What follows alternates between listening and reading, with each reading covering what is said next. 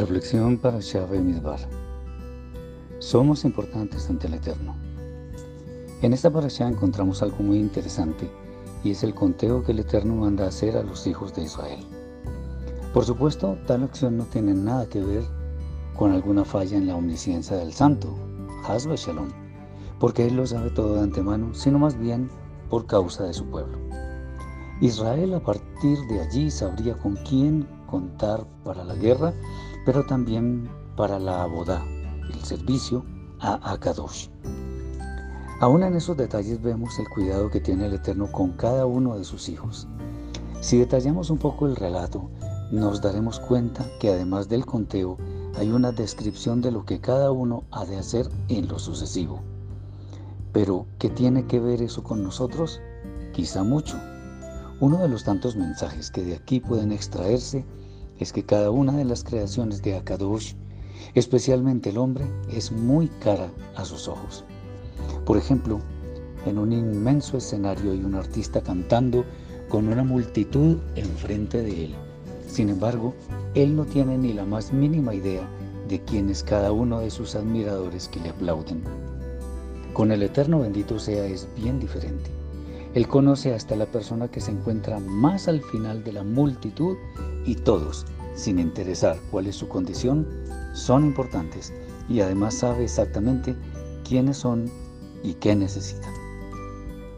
Cuando se va a producir la fecundación de un óvulo, son millones de espermatozoides los que tienen la posibilidad de realizarla. Sin embargo, solo uno de esos millones fue escogido por el cielo para que fecundara el óvulo y llegara a ser un humano que dicho sea de paso es el único que es capaz de hacer todo lo que esos demás millones no podrían hacer.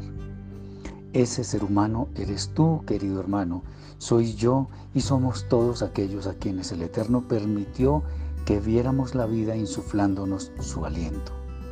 Somos una elección divina entre muchos millones. Es como si cada uno de nosotros hubiera sido escogido como el único entre todo un país para hacer una maravillosa tarea. Y aunque al menos en lo que está escrito en el nivel Peshat de la Torah, no dice cuál es la labor de Fernando, María, Juan, Teresa o Luis, sí podemos estar seguros que fuimos escogidos y contados por el Eterno para realizar una labor que solo nosotros podemos llevar a cabo con nuestro cuerpo y alma. Hoy en día son muchas personas quienes lamentan lo que soy, lo que son o lo que tienen, pero nunca se han puesto en la tarea de meditar sobre lo que ya hemos dicho. Si fuéramos conscientes de lo especiales que somos para el santo de los santos, no sucedería ninguna agresión a nuestro prójimo, ni habría suicidios ni inconformismos. Solo seres humanos que en cada momento de sus vidas le dirían al Todopoderoso, heme aquí, Señor, dispuesto a hacer tu voluntad. Tú eres único irrepetible. Eres una creación especial del amo del universo, quien te dio unas características que unidas hacen de ti algo grandioso y necesario para el cosmos, porque lo que tú puedes hacer, nadie lo puede hacer por ti en la forma que el Eterno lo dictaminó.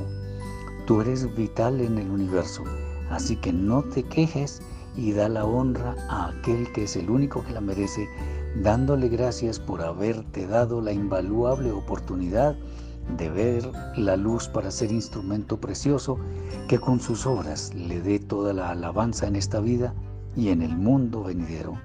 Shabbat Shalom.